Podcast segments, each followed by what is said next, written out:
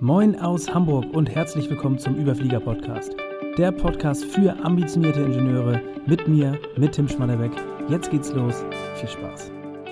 Herzlich willkommen zu Podcast Episode Nummer 68. Thema heute: So funktionieren erstklassige Teams und Unternehmen. Ich werde mir dazu das Buch Der Weg zu den Besten von Jim Collins bzw. die Inhalte und Konzepte aus dem Buch schnappen. Wenn du das Buch noch nicht gelesen hast, gar kein Problem. Wenn du es gelesen hast, auch überhaupt kein Problem. Ähm, tatsächlich gehe ich in dieser Folge sehr in die Tiefe, werde einige Dinge ein bisschen beleuchten und viele Dinge, die ich auch anfänglich beim ersten Lesen überhaupt nicht so verstanden habe. Ähm, sprich, wir werden über verschiedene Themen sprechen, den, den Unterschied zwischen Kultur und Strategie, was es damit eigentlich wirklich auf sich hat, ähm, ultra wichtig tatsächlich. Dann natürlich, wie, wie schon gesagt, die Grundelemente erfolgreicher Unternehmenskulturen beleuchten. Ich werde so ein bisschen auch Hinblick Disziplin, Motivation, äh, zwei, drei Sachen zu sagen.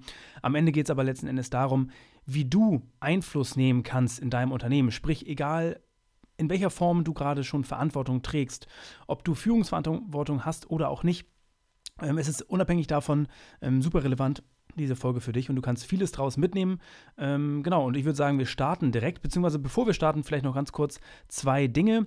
Eine Neuigkeit und zwar ähm, habe ich ein kleine, eine kleine E-Mail-Serie zusammengestellt.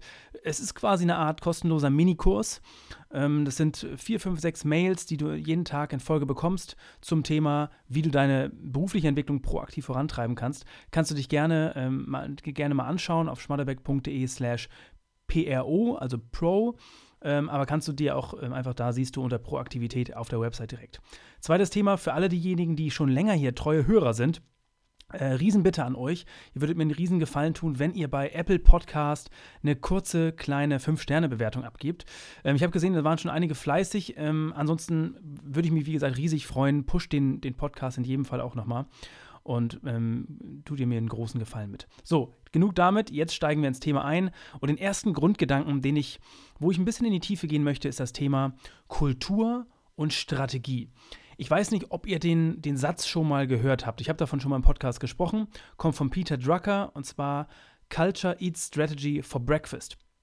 Ähm, bin ich vor Jahren schon mal drauf gestoßen auf diesen äh, Spruch und wenn ich zugebe, habe ich es damals nie so richtig verstanden. Klar, Culture Eats Strategy for Breakfast ist relativ easy, also die Kultur ist irgendwie wichtiger als die Strategie. Jetzt vielleicht erstmal einen Schritt weiter zurück. Was heißt überhaupt Kultur und was heißt überhaupt Strategie auf der absoluten Basisebene? Und Kultur ist eigentlich nichts anderes als das, was die Leute machen, wenn niemand hinschaut. Also wirklich, wie ja, wie, wenn, wenn du dich quasi mal nach links und rechts umschaust, wie handeln die Leute bei dir im Unternehmen? Was haben sie für Gedanken? Was haben sie für Gewohnheiten? Auch, auch Gewohnheiten bezüglich welche Denkgewohnheiten, welche Meetinggewohnheiten, also wie ist der Status quo im Unternehmen? Und die Summe dessen ist eigentlich nichts anderes als die Kultur. Auch das, das Mindset quasi, die Denkweise des, des, der, der Teams, ähm, der, der verschiedenen Mitarbeiter, die Summe quasi aller Mitarbeiter und ihrer Handlungsweisen heute, das ist die Kultur. Was ist die Strategie?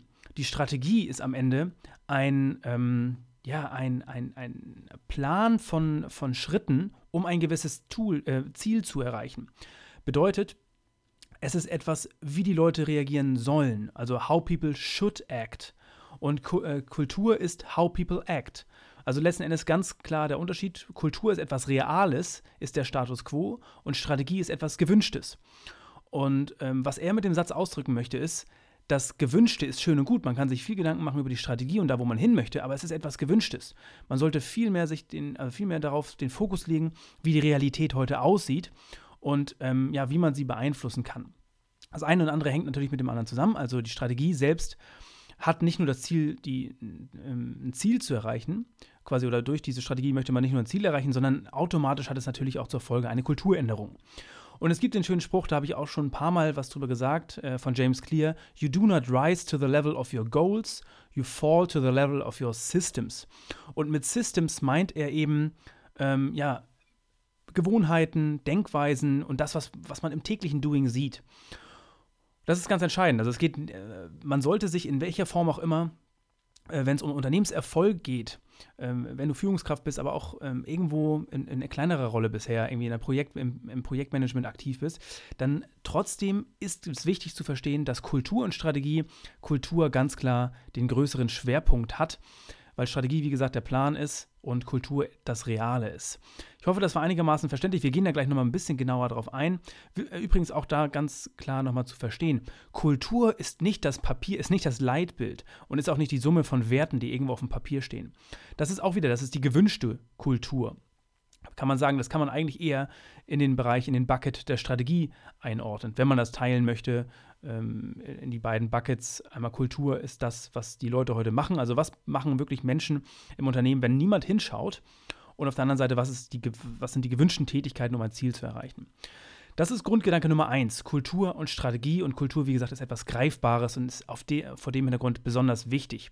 Und der, der Kern eines, einer Unternehmenskult, äh, eines Unternehmenserfolges. Zweiter Grundgedanke, das Thema Disziplin und Motivation. Und tatsächlich, ich weiß nicht, ob du den Post bei mir auf LinkedIn gesehen hast. Ich habe geschrieben, der größte Hebel für langfristige Erfolge, Doppelpunkt, Dinge auch dann zu tun, wenn man keine Lust dazu hast, hat. Also Disziplin ist verlässlicher als Motivation. Ganz häufig wird über Motivation gesprochen. Wie kann ich meine Mitarbeiter motivieren? Wie kann ich ähm, ja einfach Motivation auch Demotivation vielleicht vermeiden. Es wird sehr viel über Motivation gesprochen und sehr wenig über Disziplin.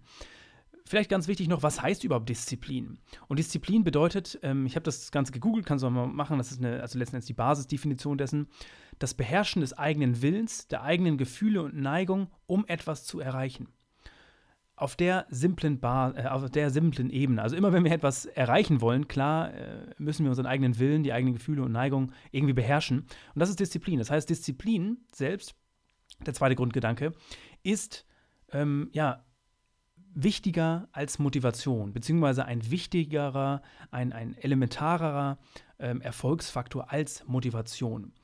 Und auch da wieder, leider weiß ich nicht, von wem dieses Zitat stammt, wir sind nicht die höchste Version von uns selbst, wir sind die niedrigste Version, die wir akzeptieren. Und das ist der Inbegriff von Disziplin. Und wenn wir diese beiden Gedanken jetzt nehmen, wir nehmen uns einmal diesen Gedanken, Kultur ist wichtiger als Strategie und Disziplin ist wichtiger als Motivation, dann sind tatsächlich das die beiden Grundsäulen, die Jim Collins ausgearbeitet hat. Kurzer Background, ich habe es schon ein paar Mal erzählt, Jim Collins hat jahrelang natürlich ähm, mit einem größeren Forschungsteam analysiert, was gute Unternehmen von erstklassigen, also wirklich äh, hervorragenden Unternehmen unterscheidet. Und also quasi Mittelmaß von absoluter Spitzenklasse. Und sein gesamtes Buch und seine gesamten Ergebnisse drehen sich genau um diese beiden Themen, und zwar eine Kultur der Disziplin. Bedeutet, er hat herausgearbeitet, dass das wichtigste Element für diese erfolgreichen und diese, also die erstklassigen Unternehmen und Teams eine Kultur der Disziplin ist. Diese Unternehmen haben es geschafft, eine Kultur der Disziplin zu etablieren und zu leben. Und ähm, das, wie gesagt, da, da spiegelt sich das gesamte Buch um dieses Thema. Und genau, also die Frage, wie schafft man eine Kultur der Disziplin? Und tatsächlich, du kannst mal ähm, das Ganze googeln, hast du vielleicht schon mal gehört oder gesehen, das Flywheel-Prinzip. Die Abbildung selbst ist sehr hilfreich, wenn du dir die einmal anschaust. Und zwar, wenn wir jetzt mal diesen Gedanken nehmen, sind es quasi vier weitere Grundgedanken in dieser, äh, in dieser Fragestellung, wie man eine Kultur der Disziplin schafft. Punkt Nummer eins ist, er sagt, der Grund, die, also das Fundament für eine Kultur der Disziplin sind disziplinierte Menschen. Der zweite Aspekt sind disziplinierte Gedanken oder diszipliniertes Denken. Und der dritte Aspekt ist diszipliniertes Handeln. Und also das sind die drei Bausteine. Und ganz wichtig, sagt er noch, dieses Flywheel-Prinzip selbst. Flywheel ähm, bedeutet letzten Endes nichts anderes, also dieses Schwungrad, dass man am Anfang sehr, sehr viel Energie reinstecken muss und man bekommt wenig ähm, quasi Erfolge zu spüren. Und mit der Zeit äh, beginnt das Ganze sich immer schneller zu drehen und man braucht kaum Energie reinstecken. Und damit meint er eigentlich nichts anderes als eine Kulturänderung, eine Kulturdisziplin einzuführen, ist am Anfang enorm schwierig und wird mit der Zeit immer, immer leichter. Also, und diese vier Gedanken wollen wir uns jetzt nochmal ein bisschen ähm, genauer anschauen, weil die sind elementar und super wichtig, um dann eben auch Einfluss zu nehmen. Aber wir halten an der Stelle fest, es geht darum, eine Kulturdisziplin zu schaffen. Und ähm, genau das über vier verschiedene Komponenten. Der erste Erfolgsfaktor, wie schon gesagt, disziplinierte Menschen. Das heißt, vielleicht hast du schon mal gehört, Level 5, Level 5 Führungskräfte ist ähm, der, der erste Ausgangspunkt. Ähm, und er sagt top-down, die Führungskräfte sind die Personen, die am Ende das ganze Gebilde, das ganze Unternehmen prägen. Und wir, an, an, der Stelle kannst du natürlich immer schon versuchen, das auf dich und auf dein Unternehmen zu referenzieren und zu überlegen, natürlich zu reflektieren, wie die Situation ist, aber auch, wie und wo du das auf dich anwenden kannst. Weil es geht bei diesen Führungskräften nicht nur um Geschäftsführer des Unternehmens, sondern auch da wichtig zu verstehen, Führung ist nicht immer nur ähm, eine Position, eine Rolle, sondern eine Haltung, eine Aufgabe. Das heißt, selbst wenn du keine disziplinarische Führungsverantwortung hast, bist du vielleicht in vielen Situationen schon ähm, trotzdem mit Führungsaufgaben vertraut. Also wichtig zu verstehen, Führungskräfte, disziplin äh, disziplinierte Führungskräfte bedeutet, Level, sogenannte Level 5 Führungskräfte zu sein. Natürlich heißt das, ähm, ein Vorbild ähm, zu, zu sein, aber Level 5 Führungskräfte zeichnen sich durch zwei Aspekte aus. Einmal sehr professionell und auf der anderen Seite sehr bescheiden. Professionell bedeutet nichts anderes als, dass der, der, Unternehmenserfolg hat alleroberste Priorität. Das heißt, das heißt, es geht nicht um einen selbst. Es geht nicht darum, ähm, dass man selbst erfolgreich ist, sondern es geht darum, dass das Unternehmen erfolgreich ist. Das heißt, jede Entscheidung ist im Sinne des Unternehmens. Das ist Punkt Nummer eins. Punkt Nummer zwei, der Teamerfolg ähm, steht im Vordergrund. Das ist mit bescheiden gemeint. Man sagt, man klopft sich nicht, nicht, äh, sich nicht selbst auf die Schulter und sagt, ich bin hier der tolle Hecht, sondern äh, man stellt den Teamerfolg in den Vordergrund. Relativ kurz zusammengefasst, aber das ist letzten Endes das, worum es bei Führungskräften, disziplinierten Führungskräften geht. Ähm, ist natürlich viel, viel tiefgründiger. Da habe ich aber in einigen anderen Podcast-Folgen auch schon viel drüber gesprochen. An der Stelle deswegen ein wenig ähm, verkürzt. Der zweite Aspekt der disziplinierten Menschen ist der ganze Einstellungsprozess. Heißt, wie man neue Leute, neue Mitarbeiter findet und ähm, quasi, wie, wie Jim Collins so schön sagt, den Bus quasi mit den richtigen, also die Plätze im Bus mit den richtigen Leuten zu füllen. Du kennst einen Spruch vielleicht, Ace hire Ace und B's hire C's, bedeutet, Top-Leute stellen Top-Leute ein und mittelmäßige Leute stellen C's, also schlechtere Leute ein. Und ähm, du, du kannst es, also du, ich habe auch in einigen anderen Episoden schon mal ähm, von dem Spruch ähm, oder generell von dem Prinzip gesprochen, dass, dass ähm, verschiedene Menschen ähm, quasi ein, also unterschiedliche Menschen in Summe quasi ja die Kultur bilden und äh, bedeutet unterm Strich, ähm, worauf wollte ich hinaus? Es, äh, bei dem, bei dem, genau, das ist vielleicht noch wichtig zu sagen, bei dem Einstellungsprozess selbst, die, genau, die Summe der Menschen bildet die Kultur und die Summe der Menschen ist am Ende das auch, was natürlich den, den Output liefert. Und deswegen ist es ultra wichtig und super entscheidend, welche Mitarbeiter an Bord sind. Vielleicht kurzes Beispiel auch aus, aus meiner Praxis, aus der, aus der Coaching-Praxis. Immer wieder kommt die Frage, gerade mit, in der Zusammenarbeit mit, ähm, mit Teamleitern, wie kann ich mein, mein, mein, ähm, ja, mein Team mit richtigen Mitarbeitern besetzen? Wie kann ich das Team aufbauen? Und wenn zum Beispiel ein, zwei, drei Stellen im Team zu besetzen sind, dann ist man sehr, dann hat man erstmal dieses Problem und äh, möchte dieses Problem natürlich schnellstmöglich lösen, diese Stellen zu besetzen. Und der Drang ist hoch, das relativ zügig auch durchzuführen. Problem ist, dass die Kosten, wenn man eine falsche Person einstellt, die nicht ins Bild passt, die sind immens hoch. Das heißt, im Zweifel merke ich das immer wieder, dass, dass ähm, Teamleiter gewillt sind, relativ schnell eine Entscheidung zu treffen bei, bei dem Einstellungsprozess und sich dann im, im halbes Jahr später ärgern, dass sie eben keine Spitzenperson ähm, an Bord geholt haben. Will damit nur sagen, dieser, dieser Einstellungsprozess ist ein ganz elementares und wichtiges, ähm, ja, wichtiges Element, um die disziplinierten Menschen an Bord zu bekommen. Vielleicht kurz noch zusammengefasst an der Stelle, ähm, was Jim, Jim, Collins spricht in der Form von ähm, erst wer, dann was. Soll bedeuten, es, es muss in diesem ganzen Einstellungsprozess viel, viel mehr darum gehen, ob das, ähm, ja, passen diese Mitarbeiter in die Kultur rein.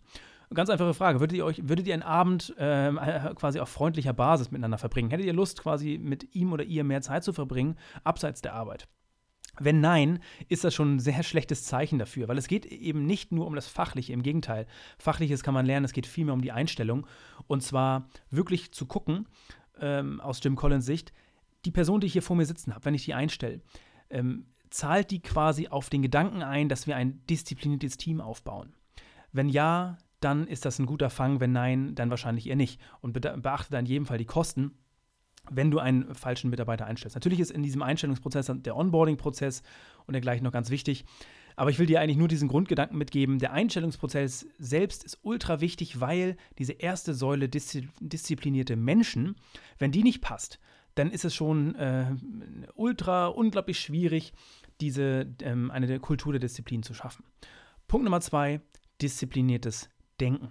Es sind auch wieder zwei Säulen, die da innerhalb dieser, ähm, dieses Punktes drin sind. Der erste ist wirklich das Thema wirklich die Fakten so sehen, also die Realität so zu sehen, wie sie wirklich ist.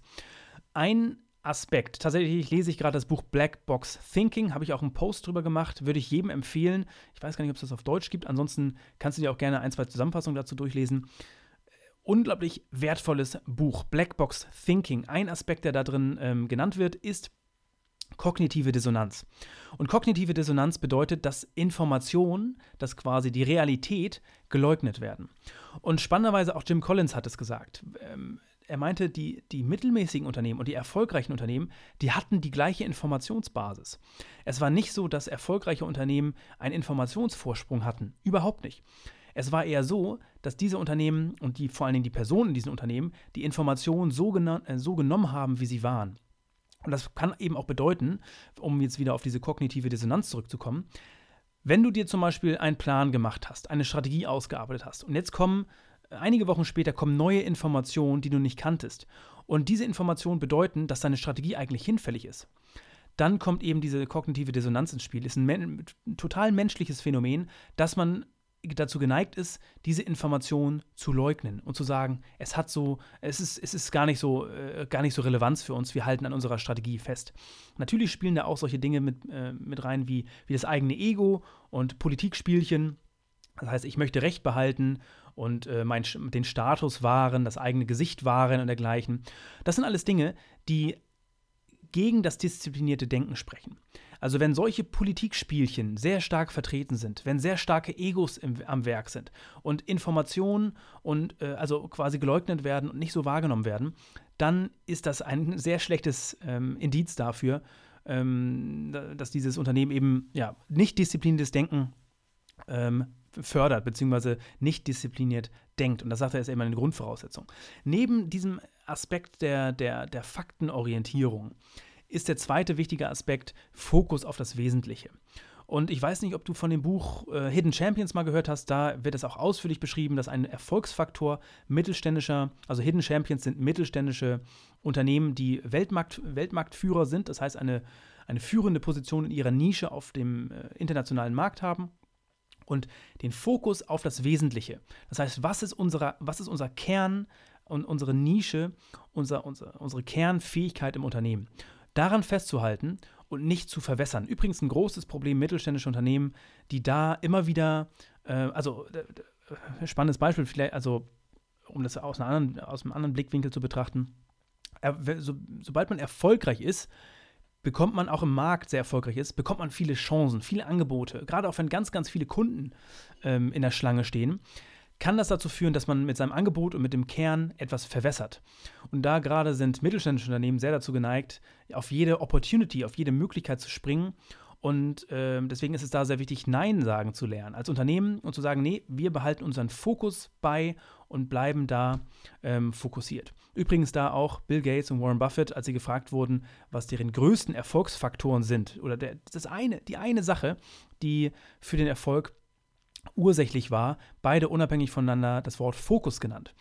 Und so sagt auch Jim Collins hier, das Thema disziplinierte Denken bedeutet nicht nur eben die Realität so zu sehen, wie sie ist, sondern auch sich dafür zu entscheiden, ganz klar fokussiert zu bleiben und das eigene Angebot, die eigene Dienstleistung oder das eigene Produkt nicht zu verwässern. Genau, das ist Punkt Nummer, Punkt Nummer zwei. Wenn wir uns zum Beispiel Apple anschauen, Apple könnte alles machen. Aber es ist wichtig, da zu verstehen, dass sie, das hat Jim, ähm, hat, nee, Steve Jobs auch natürlich gesagt, es ist viel, viel wichtiger, Nein zu allen guten Möglichkeiten zu sagen und sich eben auf das Wesentliche zu fokussieren. Und das ist ähm, Part Nummer zwei, Säule Nummer zwei, diszipliniertes Denken. Säule Nummer drei, diszipliniertes Handeln, fängt an mit einem, ähm, ich will nicht sagen paradox oder, aber mit einer schwierigen Situation von zwei verschiedenen, ähm, zwei verschiedenen Dingen. Und zwar, man könnte es auch in dem, in dem Wort agile Prozesse zusammenfassen. Bedeutet, auf der einen Seite ist es wichtig, ein System zu entwickeln, ein System, um Standards zu halten und ähm, sich ständig zu verbessern. Ist der ganz klassische Sinn für alle, die aus der Prozessoptimierungssicht äh, kommen, Managementsysteme und dergleichen, habe ich mich ewig mit befasst. Das ist der ganze Gedanke. Also Operational Excellence, der Systemgedanke. Was aber wichtig ist auf der anderen Seite ist, dass dadurch keine Freiheitsgrade verloren gehen sollen. Ähm, in Unternehmen ist, herrscht eine enorme Angst vor solchen Systemen und Prozessen, weil man das Gefühl hat, man ist so in so einer Starre drin. Alle Freiheitsgrade werden genommen und ähm, man kann sich quasi nicht mehr bewegen. Man, es gibt nur noch Checklisten, ähm, an die man sich langhalten muss und es, es, macht quasi auch dadurch keinen Spaß mehr. Und genau diesen Zweiklang gilt es zu meistern. Wenn wir uns zum Beispiel an die Luftfahrt und Piloten ähm, besinnen, dann ist es da so, diese Prozesse sind enorm systematisiert, standardisiert. Es gibt Checklisten wirklich für alles und trotzdem bleiben Freiheitsgrade und es gibt quasi, es, es herrscht nicht die Sorge vor, dass, ähm, dass es eine, eine Routinetätigkeit ist, die, die zu Langeweile führt. Sondern es geht mehr darum, dass diese Systeme ähm, dabei helfen, die Komplexität zu reduzieren und Fehler vor allen Dingen zu vermeiden. Das ist eine super schwierige Herausforderung, da den richtigen Grad zu finden. Wichtig ist zu verstehen, es geht eben darum, diese Systeme zu etablieren. Und ein wichtiger Aspekt dabei ist das Thema Bürokratie. Weil viel Bürokratie ist ein Zeichen für Inkompetenz und vor allen Dingen für Disziplinmangel weil um gute Systeme aufzubauen, braucht es keine, ähm, keine Bürokratie. Das ist der einfache Weg, aber es ist nicht der richtige Weg. Wenn ich Prozesse systematisieren und optimieren möchte, dann ist die Lösung nicht diese aufzuschreiben, in keinem Fall. Und aus meiner Sicht rückblickend äh, im ganzen Qualitätsmanagement-Sektor, übrigens ein kurzer, kurzer Ausflug, da habe ich mich jahrelang mit befasst, ähm, auch in der ganzen Auditierung und Zertifizierung in dem Bereich, ist aus meiner Sicht ein riesengroßer Mangel, dass sehr, sehr stark auf die Bürokratisierung geguckt wird, sprich, wo sind die Prozesse dokumentiert. Und das ist nur Mittel zum Zweck. Viel wichtiger ist es wirklich, werden diese Prozesse gelebt, funktionieren die Systeme und wie ist dadurch die, der Outcome quasi? Also werden Fehler, werden, werden Fehler vermieden, wie ist die Entwicklung von Fehlerquoten und dergleichen? Herrscht, wie, wie sieht die Fehlerkultur generell aus? Das sind viel, viel wichtigere Dinge ähm, also wichtig zu verstehen, diszipliniertes Handeln bedeutet in jedem Fall Systeme zu haben, ähm, die die dafür, die dafür sorgen, dass Fehler vermieden werden, Fehler reduziert werden, dass äh, letzten Endes Standards erhöht werden und eine kontinuierliche, kontinuierliche Verbesserung zu sehen ist, aber auf der anderen Seite genauso auch dezentral zu bleiben in der Arbeitsweise, das heißt ähm, Freiheitsgrade äh, zu erlauben, Verantwortung zu übertragen an Mitarbeiter, ähm, genau, um da diese Freiheit hochzuhalten. Und ein weiterer wichtiger Aspekt ist, wir hatten eben das Thema Fokus. Ähm, es wird, und, das, da, und da könnt ihr mal wirklich ähm, reflektieren, wie es bei euch im Unternehmen aussieht wenn es um diszipliniertes Handeln geht, wird viel mehr über Not-to-Do-Listen gesprochen. Diese Listen sind viel wichtiger als Prioritätenlisten. Und das habe ich auch sehr häufig erlebt, dass immer wieder über Prioritätenlisten gesprochen wird. Also wann, äh, alles ist irgendwie wichtig, was machen wir zuerst und was machen wir als zweites, aber wir wollen auf keinen Fall was streichen.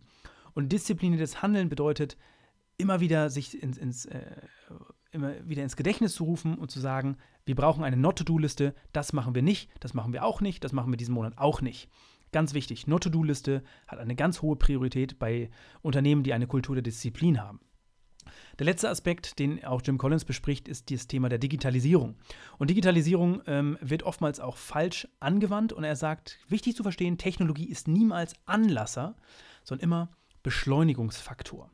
Das heißt, alles, was wir vorher gesagt haben, disziplinierte Menschen, die richtigen Menschen an Bord zu haben, sei es aus Vorbildfunktion die Führungskräfte, dann eben die Leute auch richtig einzustellen, das heißt die Teammitglieder dazu haben, dann diszipliniert zu denken und diszipliniert zu handeln, das heißt die Prozesse ordentlich zu haben. Das i-Tüpfelchen, der Beschleuniger, wenn, das, wenn die vorherigen Punkte alle stimmen, das ist Technologie.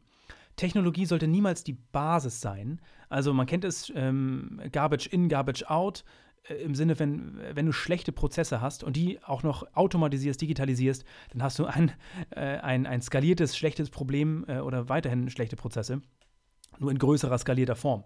Deswegen, das sollte man in jedem Fall ähm, vermeiden. Technologie, wie er sagt, ist niemals alleinig der Grund für Spitzenleistung, ähm, sondern im Zweifel ist das eher etwas, was, äh, was hinderlich sein kann. Und ähm, klar, auch in der jetzigen Zeit, Digitalisierung ist etwas sehr Reizvolles, aber die anderen Punkte sind viel, viel wichtiger und bilden die Basis und das i-Tüpfelchen selbst dann ist Digitalisierung.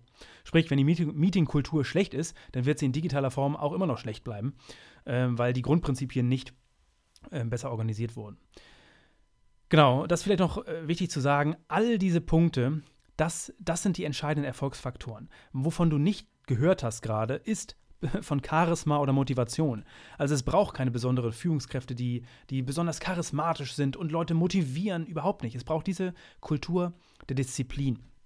Und das Ganze ist, wie schon gesagt, ein evolutionärer Prozess, bedeutet am Ende ähm, dieses Schwungrad als vierte Prinzip, ähm, es ist sehr aufwendig und das wirst du merken, wenn es keine, heute keine Kultur der Disziplin herrscht, dann ist es auch für dich gerade, und das gucken wir uns gleich nochmal an, sehr, sehr schwierig, die ersten Schritte zu gehen und die Kultur zu verändern. Weil die Kultur selbst ist natürlich sehr, sehr träge, beziehungsweise Kulturänderungen sind sehr träge, aber es braucht jemand, der den Anstoß gibt da, um jetzt da vielleicht in den letzten Punkt einzuspringen, wie kannst du Einfluss nehmen? Und denn das ist eine äh, Frage, die ich immer wieder gestellt bekomme. Ähm, was kann ich jetzt tun? Wie kann ich jetzt äh, bestmöglich dazu beitragen, dass wir uns als Unternehmen entwickeln, als Team entwickeln, aber natürlich auch, wie kann ich persönlich davon profitieren? Ähm, wichtiger Aspekt, den ich gerade schon genannt habe, es geht nicht um Tempo, es geht um Konstanz. Das heißt, ähm, es kann passieren, dass du Vollgas gibst und du das Gefühl hast, es bewegt sich gar nichts. Und das ist dieses klassische Schwungradprinzip, was du spürst. Es ist unglaublich zäh, das Ganze ins, ins, in, ja, in Gange zu bringen. Und die Erfolge, die Erfolge kommen vielleicht erst in fünf bis zehn Jahren so richtig zum Tragen. Ähm, und das ist dieser Gedanke des Schwungrad, Schwungradprinzips. Das heißt, lass dich dadurch nicht demotivieren, wenn du das Gefühl hast, es bringt gar nichts. Das ist nämlich tatsächlich bei ganz, ganz vielen Leuten, dass da so eine Art Frust, Resignation auftritt, weil sie alles Mögliche geben und das Gefühl haben, sie kriegen nur Gegenwind, ähm, aber es verändert sich nichts. Das ist das Prinzip des Schwungrades und äh, ist ganz normaler Bestandteil des Unternehmens. Also, wichtigster Aspekt Nummer eins, wenn du Einfluss nehmen möchtest, ist, ich habe einen ersten Beitrag dazu geteilt und ich habe dir, du hast, du merkst schon, es ist ein so tiefgründiges Thema, ein so facettenreiches Thema. Und deswegen ist die erste Anlaufstation für dich Lernen und Verstehen.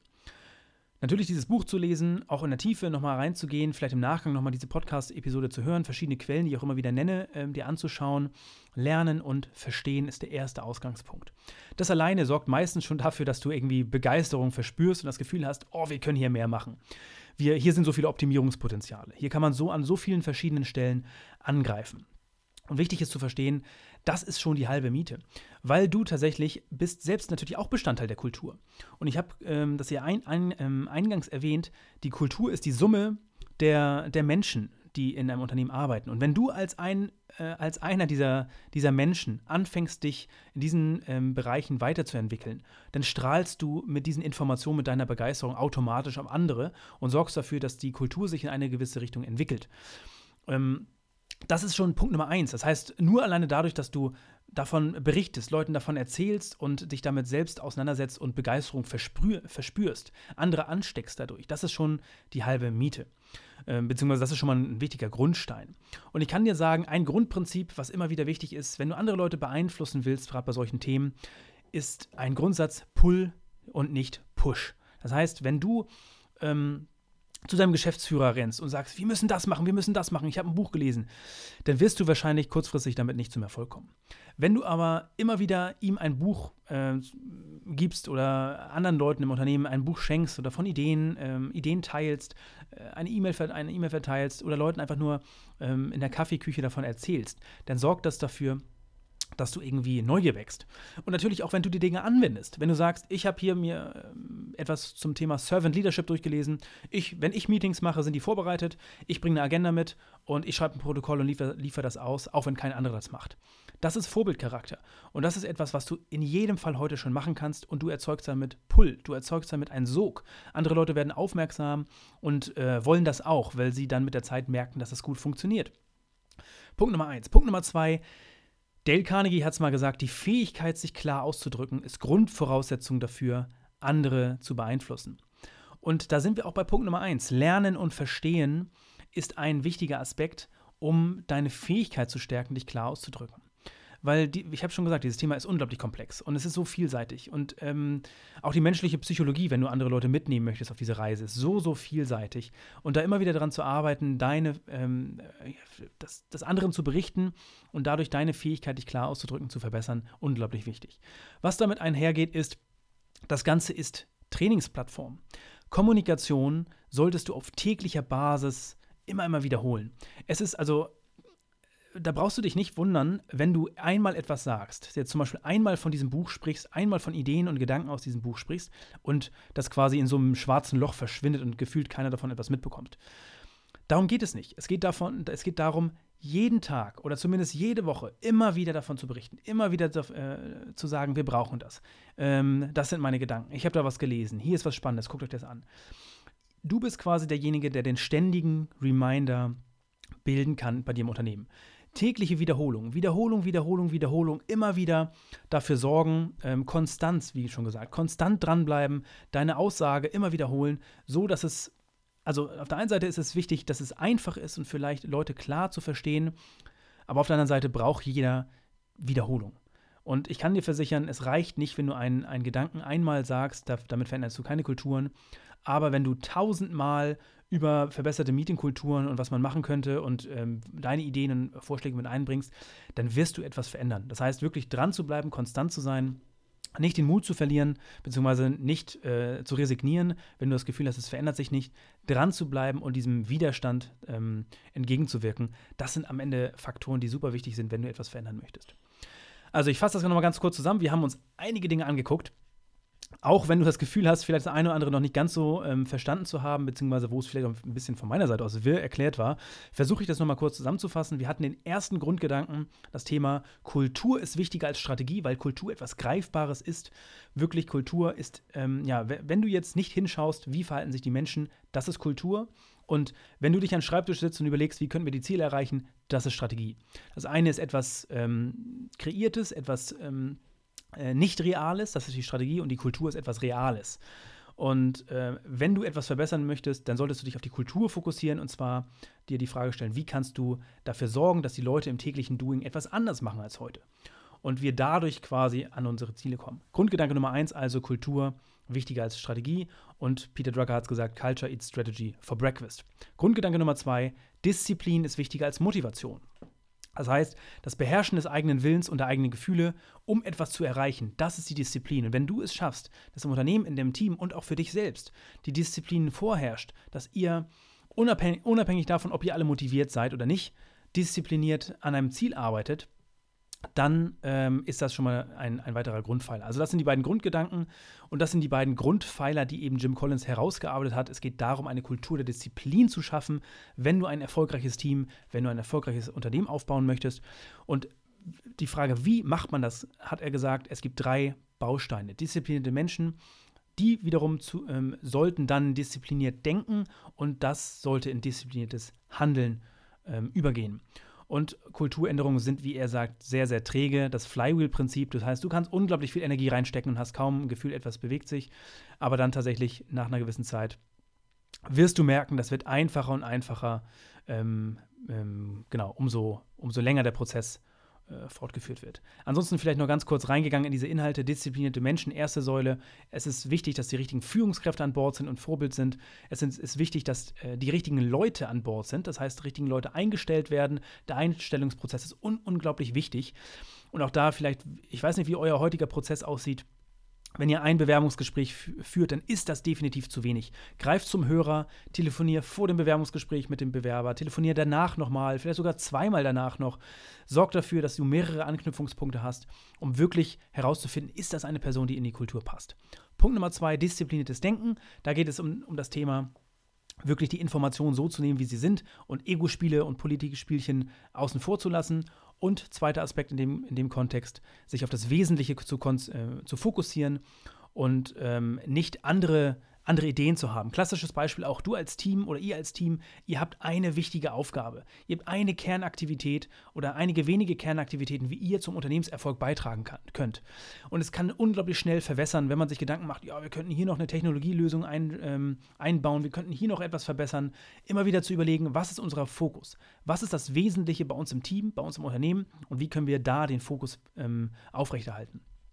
Dritte Säule, diszipliniertes Handeln geht es eben um diesen Zweiklang, wie kann man Systeme schaffen, ähm, die für Höchstleistung sorgen, aber trotzdem die Freiheitsgrade und Verantwortung nicht, ähm, äh, ja, nicht reduzieren. Und äh, dann eben das Thema Not-to-Do-Listen, die sind wichtiger als Prioritätenlisten und sollten wirklich Einklang bilden im, im, Alltag. Und das Thema Technologie auch. Technologie ist kein Anlasser, sondern ein Beschleunigungsfaktor. Frage jetzt vom Grundprinzip her verstanden. Frage, wie kannst du Einfluss nehmen? Das Wichtigste überhaupt erstmal verstehen, dass diese Kulturänderungen sehr, sehr träge sind. Ansonsten lernen, lernen, lernen, verstehen, anderen davon äh, berichten im Unternehmen. Das kannst du nicht häufig genug machen. Auf täglicher Basis mit anderen drüber sprechen. Immer wieder im Führungskreis anderen äh, Kollegen, Mitarbeitern, Vorgesetzten äh, immer wieder davon erzählen, Bücher verschenken, Ideen, Artikel weiter, weitertragen. Damit ist, das ist die halbe Miete, die du tun kannst. Und wenn du das eine gewisse Zeit lang machst, wirst du merken, da wird sich was verändern. Ich hoffe, da hast du einiges draus mitnehmen können aus dieser Folge. Ansonsten möchte ich an der Stelle vielleicht noch ganz kurz erwähnen, es wird in der nächsten Woche ein ganz spannendes Projekt äh, von mir geben, einen ersten Start, und zwar ein Programmstart. Viel mehr möchte ich noch gar nicht dazu sagen. Ansonsten kannst du dich gern ähm, auf meiner Website dazu informieren, beziehungsweise ich werde in nächster Zeit, ähm, auch in der nächsten Woche, mehr und mehr dazu berichten. Das wird jetzt der erste Wurf sein für ein Programm. Es ist ein vierwöchiges Intensivprogramm, wo es darum geht, eben deine proaktive Entwicklung voranzutreiben.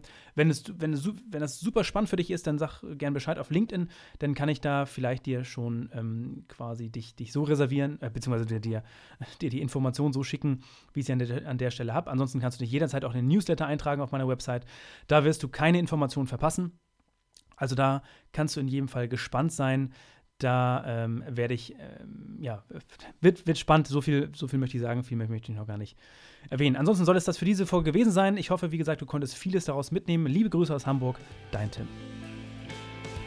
Freut mich, dass du mit dabei warst. Ich hoffe, du konntest wieder einige Impulse aus dieser Folge für dich mitnehmen. Wenn du glaubst, dass dieser Podcast auch für andere interessant sein kann, dann teile ihn gern mit deinen Freunden Bekannten oder Arbeitskollegen. Mehr zu mir und meiner Arbeit findest du auf LinkedIn oder direkt auf meiner Website schmatterbeck.de. Ansonsten freue ich mich, wenn du wieder vorbeischaust hier an diesem Podcast. Bis zum nächsten Mal. Liebe Grüße, dein Tim.